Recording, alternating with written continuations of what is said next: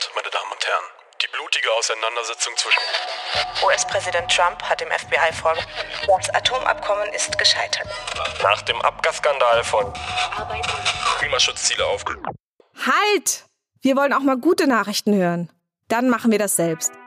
Herzlich willkommen zu Ideen bewegen, dem Podcast mit guten Nachrichten von das Programm. Ich bin Nico und ich mache mich auf die Suche nach mutigen Gründerinnen und Gründern mit Ideen, die unsere Gesellschaft bewegen. Von grünen Technologien über soziale Projekte bis hin zu alternativen Gesellschaftsmodellen für ein besseres Morgen. In dieser Episode habe ich zwei sehr junge Gründerinnen in ihrem Atelier im Grunewald getroffen. Lia Bernhard und Lydia Hersberger haben im Juni 2016 das vegane Fair Fashion Label Mirka Studios gegründet. Ihre Mode steht für modernes und zeitloses Design und setzt auf Nachhaltigkeit und Transparenz. Im Interview haben wir darüber gesprochen, wie sie sich dank eines Kompliments kennengelernt haben, was sie antreibt über die Unterstützung in der Fair Fashion Branche. Und natürlich haben sie mir eine gute Nachricht mit auf den Weg gegeben.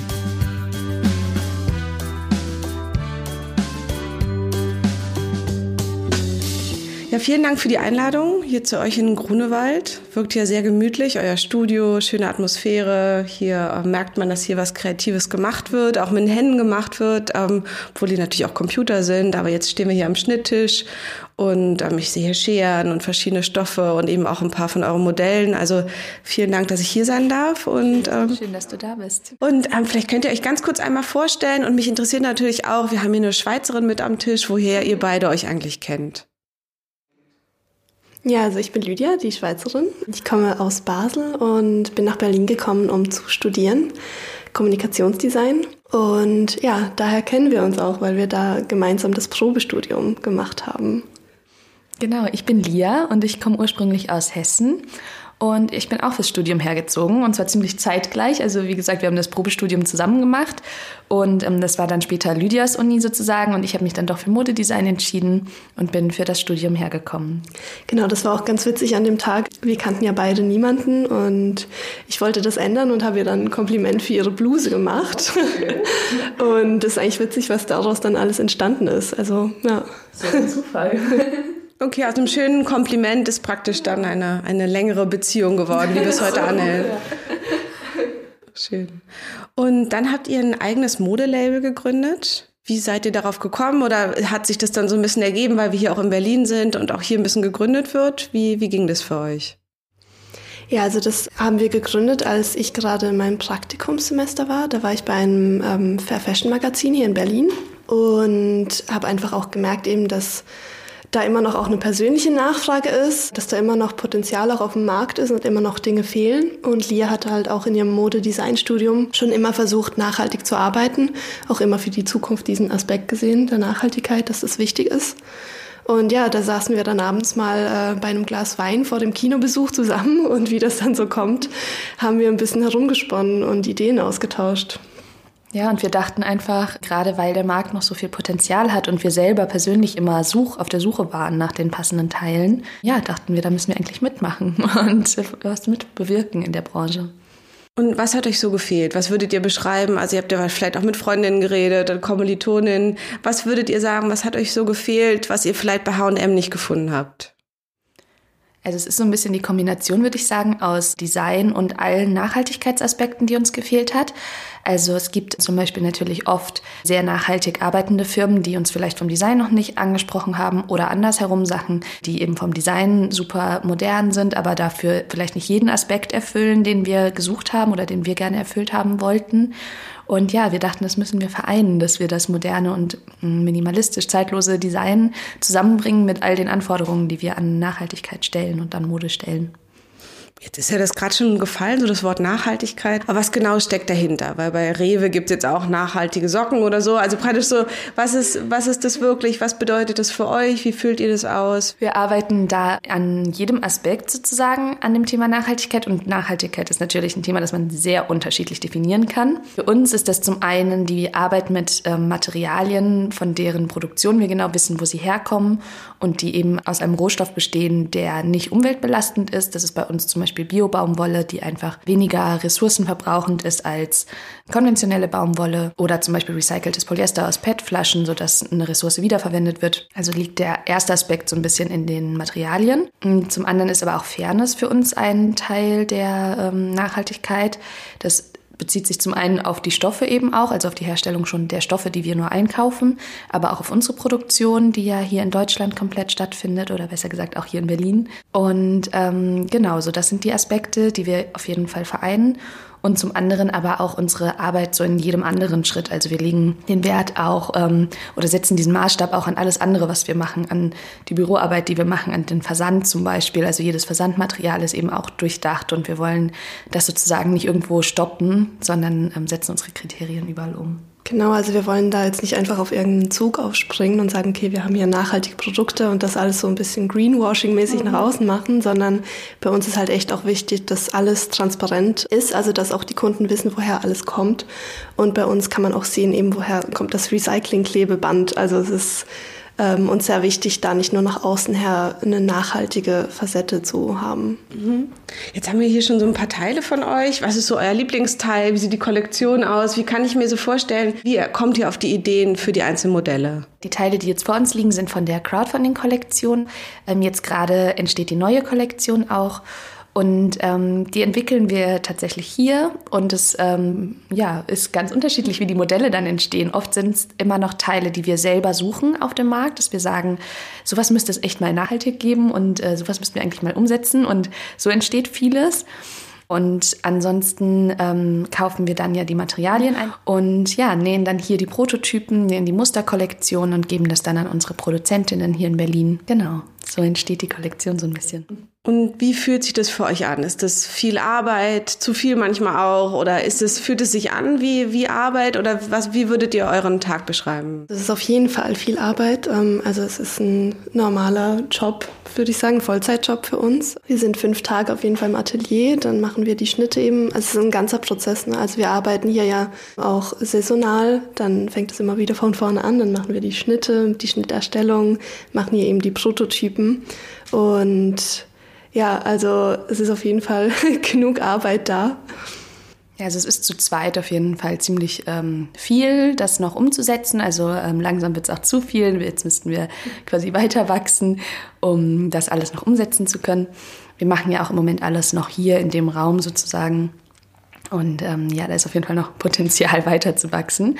Aber es macht uns natürlich immer noch äh, riesigen Spaß. Also wir arbeiten da schon mit Leidenschaft dran und freuen uns dann immer die fertigen Teile zu sehen und freuen uns, das auch nach draußen bringen zu können. Genau, also unsere ersten zwei Kollektionen haben ja eigentlich nur in Anführungszeichen sieben Teile, aber schon allein die Entwicklung von sieben Teilen ist halt extrem zeitaufwendig und die Suche nach eben den Stoffen, die dann auch die ganzen Kriterien erfüllen, das braucht alles immens viel Zeit. Deswegen, ja, wir sind gespannt auch, wie wir in Zukunft weiter weiter wachsen werden.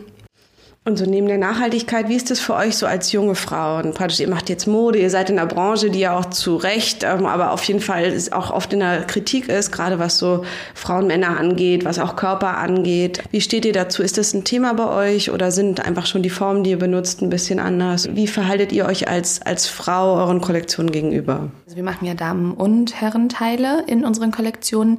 Ähm, ich würde sagen, vom Design spielt das Rollenbild eigentlich kaum eine Rolle. Also ich finde, gerade in unserer Generation hat sich das schon so ein bisschen eingependelt wieder. Es ist natürlich auf den weiblichen Körper bezogen, in der Modebranche sehr oft belastet. Aber ich würde sagen, gerade in der Branche, in der wir uns auch bewegen, spielt das kaum mehr eine Rolle.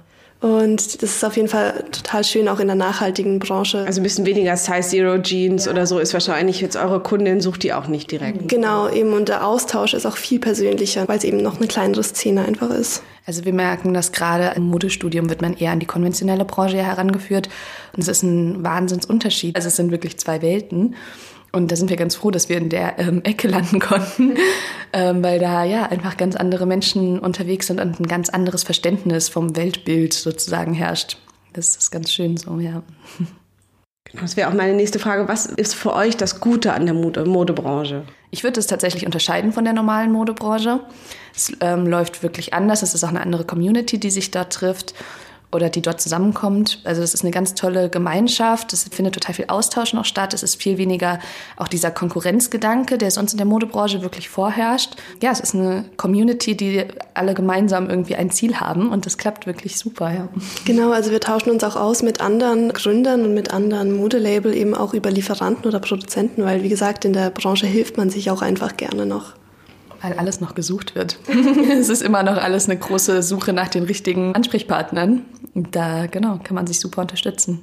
Was bedeutet Konsum für euch persönlich? Also was kauft ihr? Kauft ihr sonst nur in Plastik ein? Ich vermute nicht. Also so, wie ist das für eure Generation auch? Was, was ist Konsum jetzt für euch? Es gibt natürlich immer noch ganz extrem die Entwicklung, dass äh, Leute immer noch mehr kaufen und gerade Mode super schnell und ja unkontrolliert fast konsumiert wird. Aber gerade wenn es um Bereich Nachhaltigkeit geht, finde ich, spielt Konsum eine ganz große Rolle. In allen Bereichen wird auf die Aspekte geachtet. Also auch das merken wir bei den ähm, Leuten, die wir so kennenlernen, die sich für den Bereich interessieren, dass der Konsum dann einfach insgesamt kritisch betrachtet wird und insgesamt darauf geachtet wird, zum Beispiel eben nicht der Umwelt zu schaden oder ähm, sozialverträgliche Produkte zu kaufen. Und das spielt eben bei uns persönlich auch eine große Rolle, also sowohl bei Lebensmitteln als auch bei Kleidung, die wir selbst tragen und kaufen, darauf zu achten und passende Firmen zu finden und daher einzukaufen. Und genau deswegen ich sagen, wenn man sich einmal in dieses Thema eingefuchst hat, dann kann man das nirgendwo mehr ausklammern. Ja, das merkt man auch wirklich, wenn man sich mit Leuten aus der Branche unterhält oder beziehungsweise die sich eben für Nachhaltigkeit interessieren, dass alle aus verschiedenen Gründen da irgendwie reingerutscht sind. Aber sobald man eben einmal angefangen hat, sich damit auseinanderzusetzen, kommen auch andere Themenfelder auf, denen man sich nicht mehr entziehen kann. Und dann zieht sich irgendwann halt überall dieser Nachhaltigkeitsaspekt durch. Und wie Lia schon gesagt hat, das ist bei uns persönlich halt eben auch so. Also wir kaufen auch nicht mit Plastiktüten ein, wir nehmen unsere Jutebeutel mit. Und generell, wenn ihr jetzt sagt, ihr macht vegane Mode, dann fällt ja Leder zum Beispiel schon weg als Grundstoff. Aber zum Beispiel sind Kunststoffe dann nicht schwieriger, als wenn ich ein, Leder benutze. Wenn ich mir vorstelle, es gibt ja auch viel einfach aus der Fleischindustrie, wo das übrig bleibt, sind dann vielleicht nicht Lederschuhe doch noch ein bisschen besser? Das ist natürlich ein sehr kontroverses Thema. Also da kann man sehr stark drüber diskutieren. Ähm, da wir beide eben Wert auf veganen Leben Lebensstil bei uns selbst legen, würde ich sagen, war das für uns einfach keine Option. Mit Sicherheit gibt es auch Lederherstellungen, die nachhaltig sein können. Also das ist natürlich, schließt sich nicht aus, es ist dann halt nicht vegan, aber vielleicht trotzdem nachhaltig hergestellt. Kam für uns aber für die Firma einfach nicht in Frage. Genauso ist es ja zum Beispiel mit Wolle. Also auch Wolle kann natürlich ähm, nachhaltig hergestellt werden. Passiert in der konventionellen Branche super selten. Aber wenn man natürlich sehr stark darauf achtet und das gut herstellt und umsetzt, ähm, kann auch Wolle nachhaltig sein. Nur für uns war das einfach nicht das Thema, auf das wir uns gestürzt haben. Für uns war die, äh, der Veganismus da noch ein Aspekt, den wir einbringen wollten. Und jetzt produziert ihr ja für eine besondere Nische und ich, ich höre auch raus, dass ihr auch euch viel mit Menschen, die auch ein ähnliches Interesse haben, auch umgibt. Wie ist es denn, wenn ihr abends in der Bar seid? Dann lernt ihr einen hübschen Jungen kennen und dann sagt ihr, ihr macht vegane Mode und alles total nachhaltig und so. Gibt es da manchmal auch komische Reaktionen oder sind wir hier in Berlin in so einer schönen bunten Blase, wo das jeder ganz normal findet und es eher überrascht, wenn man kein Startup hat? Oder wie ist das bei euren Eltern zu Hause? Gucken die dann noch komisch? Also bei mir ist es schon so, dass in der Schweiz das tatsächlich jetzt kontroverser aufgenommen wird als hier. Hier sind die Leute auf jeden Fall ein bisschen offener. Meine Familie zu Hause, die findet es super, was ich mache. Die leben selber nicht vegan, tragen jetzt auch nicht nur faire Kleidung, aber können diesen Gedanken auf jeden Fall auch nachvollziehen. Ähm, also ich habe hier in Berlin vor allem auch echt das Gefühl, dass das super schnell und super gut aufgenommen wird. Also es wird nie negativ aufgenommen, dass man Gründer ist. Klar, das Thema vegane Mode und auch Nachhaltigkeit muss man schon oft noch so ein bisschen verteidigen. Es ist natürlich ein sehr diskussionsreiches Thema. Wenn man da einmal ähm, auf jemanden trifft, der eben das nicht nachvollziehen will, dann kann man da schon sehr aktiv drüber diskutieren. Aber ich würde sagen, insgesamt wird es sehr positiv aufgenommen. Und auch von Leuten eben zu Hause, die sich vielleicht nicht so damit beschäftigen. Der Gedanke, den wir uns dahinter gemacht haben, ist schon nachvollziehbar, denke ich. Jetzt hast du gerade Gründer gesagt. Ihr seht euch nicht als Gründerin. Also für euch ist der Aspekt, dass ihr Frauen seid, noch nicht so relevant. Oder wie beschreibt ihr das? Ja, also ich würde sagen, es spielt fast keine Rolle, ob wir jetzt äh, weibliche Gründerinnen oder männliche Gründer sind. Also ich habe nicht das Gefühl, dass es da große Unterscheidungen mehr gibt. Wir merken das ab und zu auf Messen, dass man, aber ich denke, das liegt eher sogar am Alter als am Geschlecht, äh, dass man einfach nicht direkt für voll genommen wird. Eben, ich schätze, das liegt eher daran, dass wir jung sind und junge Unternehmer sind und gerade in der Modebranche so Einkäufer zum Beispiel einfach oft länger schon in der Branche sind und äh, da nach erfahrenen Leuten vielleicht Ausschau halten. Aber wir können da schnell überzeugen, würde ich sagen. Und eigentlich hatten wir da nie Probleme. Also nee, also wir haben auf jeden Fall auch gelernt, damit umzugehen, eben wie man jetzt als junge Gründer, junge Gründerin ähm, sich präsentiert und ernst genommen wird. Wie man ernst genommen wird, genau. Das muss man am Anfang einfach auch ein bisschen lernen, glaube mhm. ich, dass man da dann nicht verunsichert ist. Ja, also generell ist ja Startup-Szene noch komplett männlich. Gerade im Tech-Bereich sind es ja über 90 Prozent und auch sonst auch gerade alles, was normale, was Geldströme angeht oder so, ist ja noch ja. sehr männlich geprägt, gerade bei den Neugründen auch. Also wir haben einfach nicht wirklich das Gefühl, dass es da negative mhm. Auffassungen gibt. Was aber natürlich, muss man auch sagen, die Modebranche ist natürlich schon sehr weiblich. Also ich denke, gerade in der Modebranche sind vielleicht nicht unbedingt die Gründer, Gründerinnen, sondern prinzipiell die Mitarbeiter in der Modebranche sind halt schon sehr oft weiblich dominiert und deswegen spielt es vielleicht da noch weniger eine Rolle als vielleicht im Tech-Bereich. Da ist es vielleicht noch ein bisschen schwieriger. Und wenn ihr jetzt sagt, ihr macht so Kreislaufmode, wie sieht ein Kreislauf aus bei euch? Also bei Kreislaufmode ist es wichtig, dass die Materialien nachher eben wieder recycelt werden können, also dass daraus aus einem Produkt nachher wieder Material entstehen kann, als das zurückgeführt werden kann, nach dem Cradle-to-Cradle-Prinzip eigentlich. Und wir hatten jetzt für diese Kollektion eben eine Kreislaufjacke entwickelt erstmals, zusammen mit Design for Circularity. Die sitzen hier auch in Berlin und über sie haben wir eben so ein bisschen erfahren, wie wir das auch gestalten müssen. Und wir haben jetzt eine Jacke gemacht, die aus Polyester und recyceltem ein Polyesterstoff ist.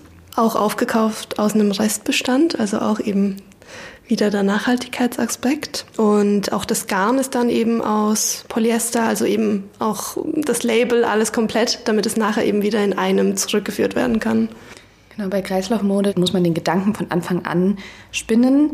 Also das heißt, wir müssen im Design darauf achten, dass alles nachher wieder schon recycelbar ist. Das heißt, die Materialien, die wir verwenden möchten, müssen auch vorher getestet werden. Sozusagen dann mit Design for Circularity die passenden Recycler, bevor das Produkt überhaupt entsteht. Also sozusagen wird das getestet. Wir wissen dann, welcher Recycler kann das Produkt nachher zurücknehmen. Und ja, so ist der Gedanke, dass der Kunde dann, nachdem das Teil abgetragen ist, sozusagen es eine Möglichkeit gibt, das Produkt zurückzubringen, entweder zu uns oder Design for Circularity arbeitet auch daran, das größer aufzuziehen und Abgabepunkte einzurichten. Und ja, es gibt dann sozusagen automatisch den passenden Recycler für das Produkt. Wenn ihr jetzt sagen würdet, wir haben viele schöne, positive Sachen schon gesagt, was würdet ihr sagen, was macht euch wütend? Also was gefällt euch gar nicht? Also ähm, ich bin zum Beispiel immer wieder überrascht, wenn man in der U-Bahn über den Alexanderplatz fährt und 40 Primark-Tüten in der U-Bahn stehen. Das ist immer wieder beeindruckend, dass wirklich die Leute da rauskommen und irgendwie 20 Tüten dabei haben pro Person und ja, über Konsum eben anscheinend sich noch gar keine Gedanken machen. Und wahrscheinlich sind wir auch durch die Branche so ein bisschen in dieser Blase, dass wir das Gefühl haben, es bewegt sich schon was. Aber natürlich ist außerhalb der Blase auch noch diese andere Welt ähm, wo vielleicht das Verständnis einfach überhaupt nicht da ist. Und das wundert mich immer wieder, weil letztendlich sind die Informationen ja für jeden zugänglich über das Internet und im Prinzip weiß auch jeder eben, was so passiert. Es ist halt einfach, ja, ob man sich damit aktiv auseinandersetzt oder nicht. Und ja, diese, dieser blinde Konsum sozusagen überrascht mich auch immer wieder. Ja, was mich auch extrem wütend macht, ist immer dieses Nicht-Verstehen von Preisen. Also wenn jetzt jemand sich dann darüber aufregt, eben, dass ein Pullover nicht äh, 5 Euro, sondern 120 Euro kostet und dann nicht versteht, woher dieser Preis kommt, aber auch nicht hören will, eben wer dafür eigentlich im Endeffekt bezahlt. Wir merken eben besonders bei Leuten, die sich normalerweise nicht mit dem Thema auseinandersetzen, wie das Verständnis dafür gar nicht da ist. Eben, wenn ein Teil bei Primark ja 5 Euro kosten kann, warum kann das bei uns das nicht? Genau, aber dann ähm, anstatt darauf zu verzichten, 50 Teile bei Primark zu kaufen, die man dann vielleicht einmal oder keinmal anhat, und anstatt in ein hochwertiges Teil zu investieren. Ja. Das sind so Sachen, die uns also, täglich ja, ärgern. Das heißt, so ein Massenkonsum, ne, mhm. den es ja ganz viel gibt. Was glaubt ihr, woher kommt das? Ist das so eine Lehre oder woher kommt der Wunsch nach zu viel? Mm, also ich denke auch vor allem in der heutigen Welt, also mit den Social Media, mit, dass man sieht, was andere haben, was man selber nicht hat, dieses da ist ja auch eine ganz eigene Welt entstanden. Und ich glaube, Leute eifern dem so ein bisschen nach, dass man auch das Gefühl hat, je mehr man vielleicht besitzt oder je mehr verschiedene Outfits und Kleider man besitzt, dass man dann auch vielleicht was Besseres ist oder eher an diese Welt rankommt, wo eben Blogger jeden Tag ein neues Outfit posten. Und ist es eine reale Welt, um die es da geht, oder? Nein, also solange man das nicht irgendwie nachhaltig eben gestalten kann. Ich meine, es gibt ja auch Leute, die wirklich über Kleidertausch oder so auch genauso viele Outfits kreieren können, aber eben nachher die Klamotten nicht im Müll landen, sondern wieder zurückgeben oder nochmal umtauschen. Also das ist ja wirklich etwas ganz anderes dann auch. Und natürlich spielen die Firmen da auch eine Rolle. Also wenn man eben 52 Kollektionen im Jahr rausbringt, dann hat der Konsument natürlich auch ständig das Gefühl, oder ist schon wieder was Neues, ich müsste schon wieder was Neues haben, sonst bin ich nicht mehr up-to-date oder so. Und ja, also das sind die zwei Rollen, die da spielen. Zum einen die Welt, die das kommuniziert und zum anderen natürlich auch die Firmen, die da völlig in Massen hinterherlegen. Jetzt benutzt ihr ja Social Media auch. Was für Chancen habt ihr praktisch durch die neue digitale Welt und durch den digitalen Verkauf ja auch? Also was, was für Chancen bietet euch das? Ja, auf jeden Fall auch, um den Leuten zu zeigen, eben, dass man es auch anders machen kann. Also wir versuchen natürlich auch so zu kommunizieren, eben also vielleicht auch ähnlich wie größere Unternehmen, aber eben in, mit diesem Nachhaltigkeitsaspekt dahinter, eben dass unsere Kleidung eben auch nicht einfach weggeschmissen wird nach einmal tragen, sondern dass man es eben auch wie jetzt die Kreislaufjacke zurückführen kann oder ähm, es einfach wirklich hochwertig langlebig ist. Ja. Ich würde auch sagen, die Social Media bieten natürlich eine riesige Zielgruppe, also eine riesige Reichweite, was sonst gar nicht so möglich wäre. Aber ähm, eben, man hat dadurch auch eine super große Chance, Leute zu erreichen, die vielleicht das Thema gar nicht so kennen, durch Bildsprache zum Beispiel, und aber die Message dann trotzdem ganz leicht übermitteln zu können. Also man kann dadurch auch wirklich die Botschaft, die wir haben, gut verbreiten. Ja, das ist bei uns natürlich auch extrem wichtig. Eben, das war ja auch ein Grund, wieso wir das gestartet haben, einfach um auch dieses Vorurteil ein bisschen wegzunehmen, dass nachhaltige Mode nach Ökolog aussehen muss. Und das, da bietet uns natürlich Social Media einen extrem schönen, guten Weg, das auch so darzustellen. Jetzt haben wir schon ein Message gehört. Was wäre eure gute Nachricht? Was ist ein, ein Satz? Was ist eine ganz gute Nachricht, die ihr gerne einmal in die Welt schicken würdet? Also ich würde sagen, wir können als Community immer noch alles reißen und es wieder ändern. Und wenn man sich zusammentut und äh, gemeinsam an so einer Idee arbeitet, lässt sich noch ganz viel ändern und wieder retten. Und genau. Sehr schöne, gute Nachricht. Und wen würdet ihr gerne mal kennenlernen oder welche Person fändet ihr spannend, mit der man sich auch mal gut zusammensetzt, von der man viel lernen könnte. Mal gucken, ob es dieselbe wäre. Ja, ich bin auch gespannt. Was ist es denn bei dir? Ja, wer ist bei dir? Ähm, genau, also was ich super spannend finde, wir hatten, haben einmal zusammen sogar einen Vortrag gehört von der Nachhaltigkeitsbeauftragten von Philippa K. Und der Vortrag war super spannend und ich finde auch das Konzept von Philippa K. super spannend und mit ihr würde ich total gerne mal darüber reden. Also es wäre auf jeden Fall dieselbe Antwort geworden. Tatsächlich. Ja. Vielen Dank an euch beide, war ganz schön. Ich bin gespannt auf die nächsten Kollektionen, wo es hingeht mit euch. Vielen, Vielen Dank für das Gespräch. Schön, dass du da warst.